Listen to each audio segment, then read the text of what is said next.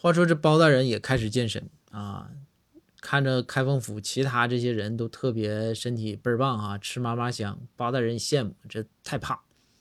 于是啊，就来到公园啊晨练，这就想说咱也得跟个狠人学习学习啊。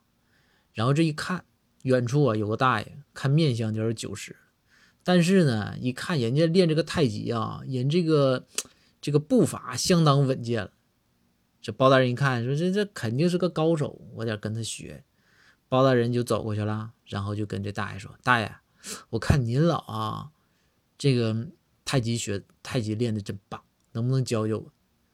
这大爷停下来就说：“说哎，小伙子，你是识货人呐！你看大爷我得有九十多了，看我这太极练的是不是行？我跟你说，自从练太极，我这几十年练下太极之后啊。”这个身体也好了，也健康了，也强壮了。我这事业呀，也是蒸蒸日上啊！这家里头家财万贯呢。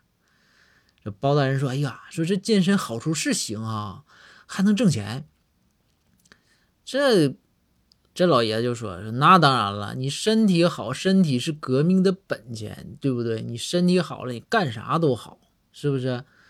这包大人说：“说那是那是是，就那您说的对，大爷。”然后这大爷就说：“说你看啊，你看就我这个，你看我这步伐啊，你看我这肌肉，对不对啊？就这下盘是相当的稳了。不信你推我一下试试。”这包大人这一听说是吗？那我感受一下。这包大人上手，当然包大人也不可能太火，轻轻的一推这个大爷，然后这个大爷扑当一下就倒地上。